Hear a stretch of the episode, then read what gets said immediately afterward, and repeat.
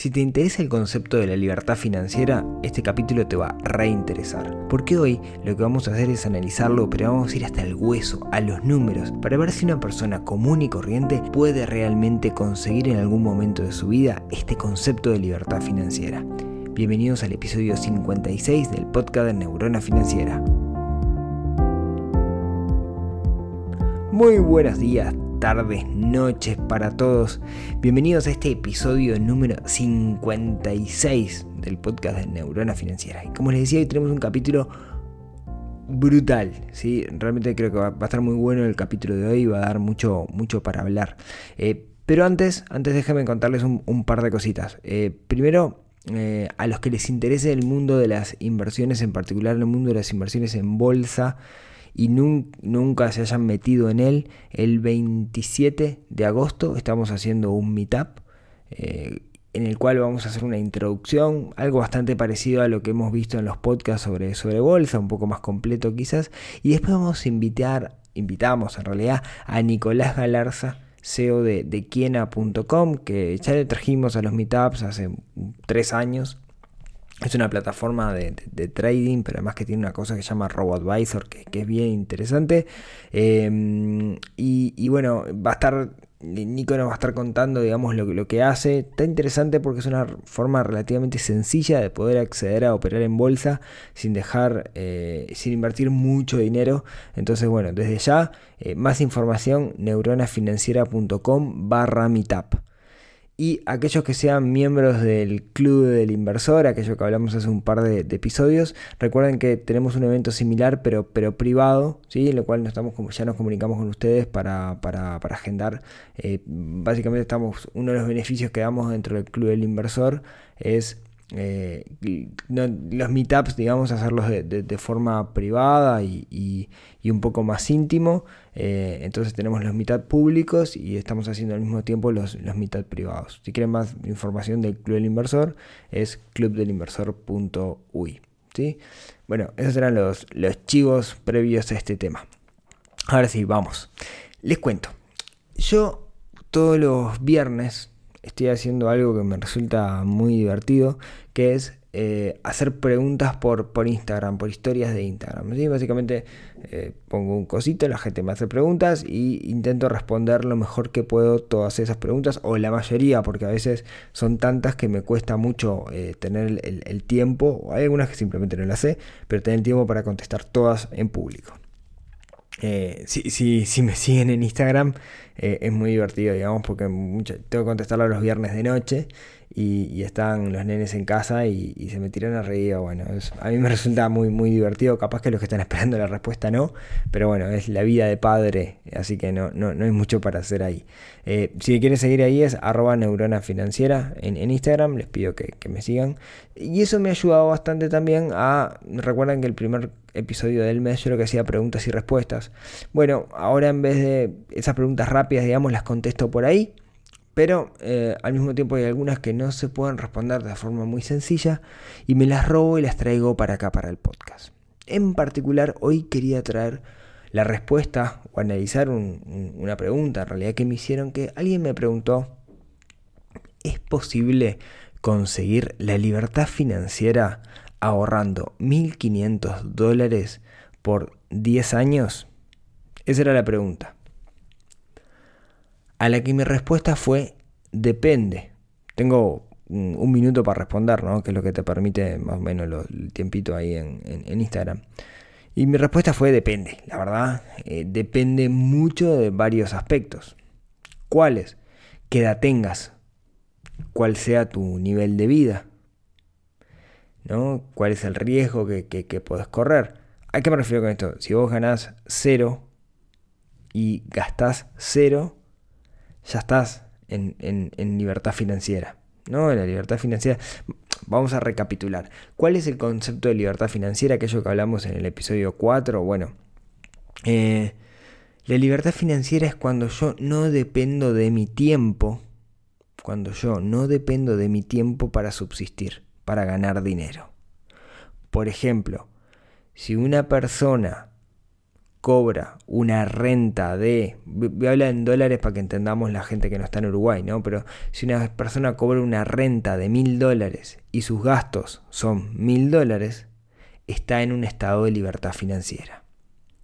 ¿Cuándo llegamos al estado de, de libertad financiera? Bueno, usualmente o debería ser el momento que nos jubilamos, que empezamos a cobrar una renta por concepto de nuestra pensión idealmente, ¿no? Estoy haciendo comillitas con, con los dedos, porque usualmente ahí la renta es menor, entonces no tenemos que rebuscar. Otro caso, ¿no? Una persona que tiene un presupuesto mensual de, de nuevo, mil dólares y tiene unas propiedades, alquila las propiedades y recibe ganancias por conceptos de mil o más dólares. Entonces está en estado de libertad financiera. Se puede dedicar todo el día a rascarse que igual de todas formas va a vivir como está acostumbrado. ¿no? Eh, yo creo, soy de la idea, digamos, de que la libertad financiera no es como la meca de las finanzas personales. ¿No? O sea, no deberíamos todos estar persiguiendo la libertad financiera, porque una forma de conseguirla fácil es bajar al máximo nuestros gastos, pero quizás ahí quede por abajo de la línea de satisfacción y no disfrute de la vida realmente, ¿no? Entonces, mm, digamos, es como hacerse trampa al solitario.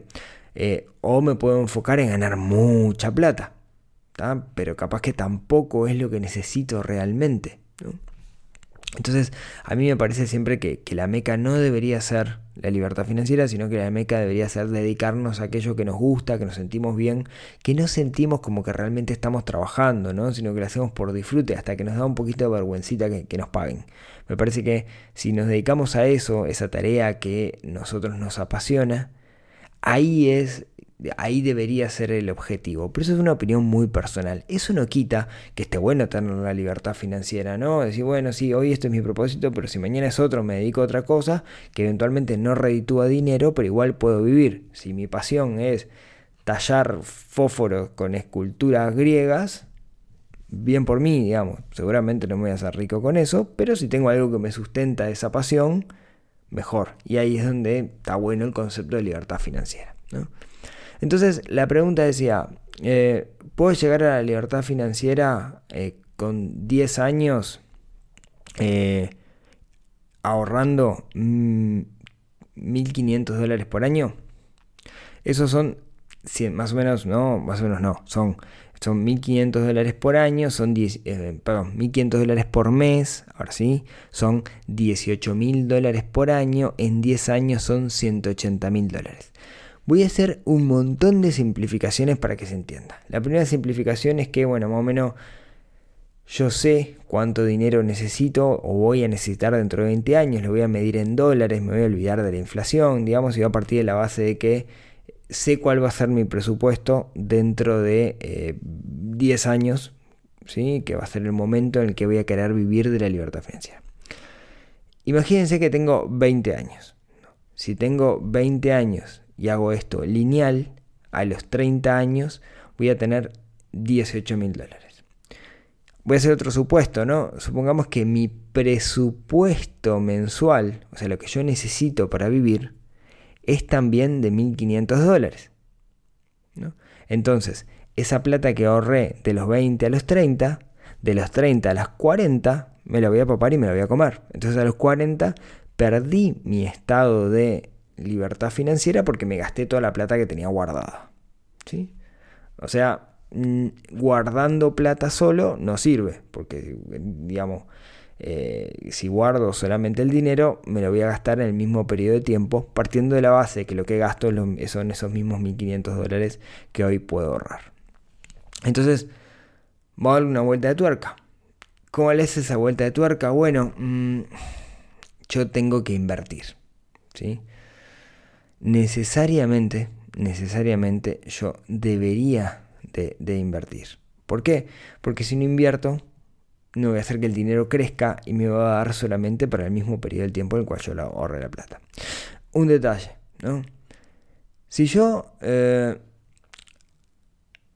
reparto, a ver, ¿cómo, ¿cómo, lo explico? Si yo desde los 20 a los 30 ahorro 15 mil dólares, eh, 18 mil dólares por año, ¿no? si junto esos 180 mil dólares por año, el promedio de vida en Uruguay es 75. O sea, desde los 30 a los 75 yo tendría que vivir con 180 mil dólares. Si hago la cuenta, vamos a ver que me da muy poquita plata. ¿no? Entonces, definitivamente, por más que baje mi, calidad, mi nivel de vida, no voy a conseguir la libertad financiera con eso. Entonces, lo que tenemos que hacer es invertir. Pero además de invertir, tenemos que empezar a jugar con aquello que le llamábamos el interés compuesto. El interés compuesto era cuando la rentabilidad que dan mis inversiones, yo también las reinvierto. ¿no? Em, lo, hemos hablado en algún episodio, tengo algún artículo en Neurona Financiera, pero básicamente es, ¿no? Si yo eh, un año invierto al 10%, invierto 1000, el, al siguiente año lo que es 1100. Ahora, lo que voy a hacer después es invertir al 10%, pero los 1100, o sea, la rentabilidad también se invierte. Y eso en el largo plazo es donde empezamos a ver la diferencia con respecto al interés simple, que es que cuando la rentabilidad no se invierte. Entonces, yo voy a contarles ahora un montón de cuentas que hice eh, en un Excel. Esto va a ser muy difícil porque tengo un Excel precioso, una, planilla preciosa que, hice donde hice un montón de, cuentas y cosas y la voy a intentar contar. Igual eh, si ustedes entran a neuronafinanciera.com barra 56, están las notas de este programa y en las notas está el link a la planilla. Ustedes pueden salvar la planilla, si la van a poder ver, pero van a poder copiarla, salvarla en su propio drive. Es una planilla de Google Sheet, ¿sí? las planillas de Google, la van a poder copiar y ustedes van a poder jugar con su propia planilla. Entonces yo lo que quiero ahora es, de alguna manera, y esto va a ser muy, muy, muy, muy difícil, vamos a ver cómo sale, es describirle algunas cuentas que, hice yo para que vean cómo es este, este proceso. A ver si me sale. A ver. Una de las preguntas que, que hice, alguien me repreguntó sobre esto, no me repreguntó, no vi qué respuesta le diste a esta pregunta. Yo lo que le pregunté, le dije es, en realidad no le di una respuesta, le hice más preguntas. Entonces me, dio un poquito más de datos, ¿no? Me dijo, bueno, eh, tengo 36 años, puedo ahorrar 1.500 dólares y también mi costo de vida mensual es 1.500 dólares, ¿no? Entonces yo hice una planilla que tiene varias columnas, ¿no? La primera es, bueno, el año el número de año que estoy aportando. La segunda es cuál es la aportación que hago, que voy a aportar 18 mil, en este caso 18 mil dólares, que son 1500 por 12 durante 10 años. Después, cuál es la rentabilidad que genera la que genera digamos las, las inversiones que yo hago sobre el total que tengo ¿sí? y la edad que tiene la persona. Les hago un resumen porque si no la puedo volar mucho. Supongamos que esta persona de 36 años aporta entonces 1.500 dólares por mes durante 10 años. ¿sí? Eso invertido y utilizando el interés compuesto, o sea, invirtiendo y al mismo tiempo, em, digamos, generando rentabilidad sobre los propios intereses, logra tener un capital de 251.490 dólares después de 10 años. ¿sí? En vez de 180, que sería lineal, como usa interés compuesto y no interés simple, consigue 251.000 dólares. ¿ah? Bien, tenemos un poquito más. Ahora, deja de hacer aportaciones a ese fondo, esta persona se retira, deja de trabajar. Si tenía 36 cuando empezó, en este momento tiene 47 años, ¿sí? perdón, 46 años, ¿sí? todavía es, joven, ¿no? esto quiero creer yo, digamos, pero todavía, todavía joven, y a partir de este momento empieza a retirar dinero. Pero no retira todo este dinero. Y acá viene un poco lo interesante, lo que tenemos que analizar. Lo que hace es retirar, y acá hago algunas simplificaciones, retirar eh, anualmente, va a retirar lo que necesita para vivir. O sea, anualmente va a retirar 18 mil dólares. ¿Por qué? Porque su, así como aporta 1.500, esta persona me dice que su costo de vida son 1.500 dólares también. ¿sí? Entonces, anualmente va a retirar 18 mil dólares. Pero miren qué interesante esto. La plata que queda en el fondo, ¿sí? decíamos que tenía 251 mil dólares, la plata que queda en el fondo, lo que queda después que saca los 18 mil dólares, se sigue invirtiendo. No es que yo saco todo, sino que voy sacando de a poquito. Entonces, como se sigue invirtiendo, es menos el dinero que tengo, pero de todas formas sigue generando rentabilidad. ¿Se entiende la idea? Cuando llego al momento de libertad financiera, no saco toda la plata que necesito, sino que voy sacando lo que voy consumiendo y el resto lo dejo también invertido. Entonces, esto me estira muchísimo el periodo.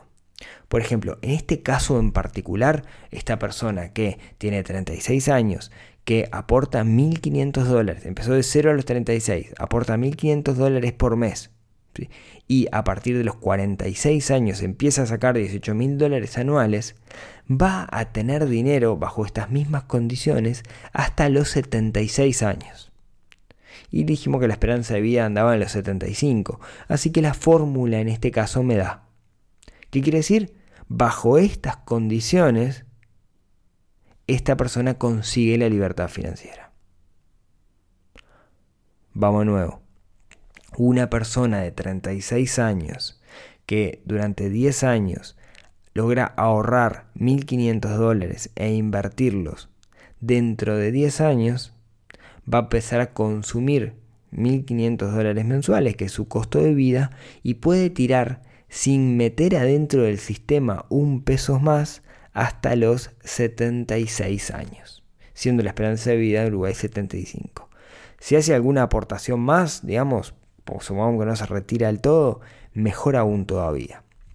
Una pregunta que no me hicieron, obviamente que no me hicieron porque no me pueden hacer preguntas, porque no los escucho, es, bueno, pero vos decís invertir, ¿y qué interés está consiguiendo para que tenés estos números? Bueno, en este caso el interés, yo puse uno recontra conservador que es un 6% en dólares. ¿sí? Recuerden que el, el SPY 500, ¿no? el Standard Poor's es como un 10, el histórico, si no me equivoco. Así que parecería, digamos, que es bastante conservador y existen instrumentos muy seguros como bonos que consiguen, se consiguen con rentabilidad del 6%. ¿sí? En el Club del Inversor tenemos un curso de bonos que está bastante bueno donde explica bien cómo, cómo funciona. Yo les dejo igual de todas formas en neuronafinanciera.com barra 56 que las notas de este programa les dejo el link a la planilla para que ustedes se las copien y la hagan pelota. Y eventualmente si encuentran algo que está mal en la planilla, porque yo me puedo equivocar, me avisen y la, y la corrijo. Déjenme contarles otro ejemplo. ¿no? Supongamos que tenemos otra persona que tiene 40 años. En este caso, la persona me escucha, ¿no? Escucha a Rodrigo y dice, oh, qué bueno esto, 1500 dólares por mes, capaz que se hago el esfuerzo y a los 50, ¡ping! No laburo más. ¿sí? Perdón que castañete y se haya escuchado fuerte. Pero la diferencia es, comienza con una aportación de 20 mil dólares. Tiene 20 mil dólares en el banco y dice, yo meto dentro, esto dentro del sistema. Hace lo mismo. Aporta 1500. Pero esta persona, a diferencia del anterior, tiene el problema de que su costo de vida no es 1.500 dólares, sino que su costo de vida son 2.500 dólares. Vive un poquito mejor, digamos, pero está, digamos que hoy para vivir necesita 2.500 dólares o dentro de 10 años va a necesitar 2.500 dólares, ¿no? Entonces, en vez de arrancar con 18 mil dólares, que eran los 1500 anualizados, digamos, los 1500 por 12, arranca con esos 1500 por 12 más 20 mil, arranca con 38 mil dólares, ¿no? Arranca como viento en popa. Bueno, entonces, y a los 50 años, ping, deja de, deja de meter dinero dentro del sistema. Claro, a los 51, digamos, se va a morfar, va a sacar, digamos, del sistema esos 2.500 dólares por 12, que son 30.000 dólares. Y empieza a desangrar ese capital que logró, que logró crecer, digamos. ¿A cuánto se, el capital que logró, digamos, es 287 mil dólares, es el máximo de su rentabilidad, y a partir de ahí empieza a sacar plata, ¿no? 30, 30, 30, 30. En este caso, en este caso va a poder sacar plata durante un periodo de 14 años. Eso quiere decir que va a llegar a los 64 años y su, su fondo se quedó sin dinero y ahí va a estar en problemas. Entonces podemos decir que esta persona no consiguió la libertad financiera. Pero ojo, ¿qué pasa si en realidad a partir de los 64 o los 65 comienza a recibir una jubilación por alguna caja, etcétera? Ah, bueno, en ese caso, capaz que sí. pero esa jubilación debería ser 2.500 dólares, que es su costo de vida. Este es otra, otro ejemplo para, que vean un poco, también con una, rentabilidad del 6% y lo que cambia acá es cómo inicia. Les dejo la planilla también para que la vean en una segunda hoja. ¿sí? Pero bueno, lo que quería mostrarles con esto es que en realidad la libertad financiera, bajo estas condiciones, se puede conseguir. Obviamente, cuanto más dinero tengamos, mejor, pero se puede conseguir. ¿sí? Es una forma, si quieren, eh, más matemática de verlo, en el sentido para que ustedes vean, vean los números. Mi recomendación, copiense esta planilla a su propio drive de Google o bájenla en un Excel y jueguen con ella. ¿sí? Jueguen para, para, ver, digamos, la situación en la que están ustedes, la capacidad de ahorro. Capaz que dicen, bueno, no puedo ahorrar 1.500 dólares, pero capaz que puedo ahorrar 1.000 dólares y en vez de 10 años por 15 años. ¿Qué pasa si hago esto? Y empiecen a poner distintas fórmulas, empiecen a jugar con distintas combinaciones. Y lo que se van a dar cuenta es que quizás la libertad financiera no es algo tan em, complicado de, alcanzar. Capaz que no es algo tan difícil de alcanzar. ¿sí? Pero cada uno deberá jugar con sus propias condiciones. Así que aquellos que me preguntaron por, por Instagram, ¿la libertad financiera es posible? Sí, es posible, sin duda, para una persona que tenga cierto nivel de ahorro y tiempo para, ahorrar, pero eh, la clave está en crear un sistema y empezar a jugar con ese, con ese sistema. Así que les dejo también la planilla para que, para que la miren, para que la estudien este, y cualquier cosa me, escriben, eh, ya sea los viernes en arroba neurona financiera en Instagram o por mail o comentario o lo que quieran.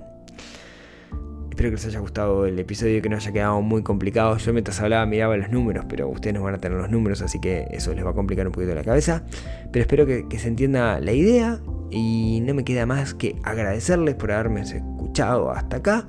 Y nos vemos nos hablamos, nos escuchamos el próximo miércoles en otro episodio de esto que ha sido llamado Neurona Financiera para desarrollar justamente esa pequeña neurona financiera que tenemos un poquito dormida y que tenemos que despertar para charlar de esto, para ver si podemos conseguir cosas como la libertad financiera. Les mando un abrazo grande a todos y nos estamos viendo. Muchas gracias. Chau chau.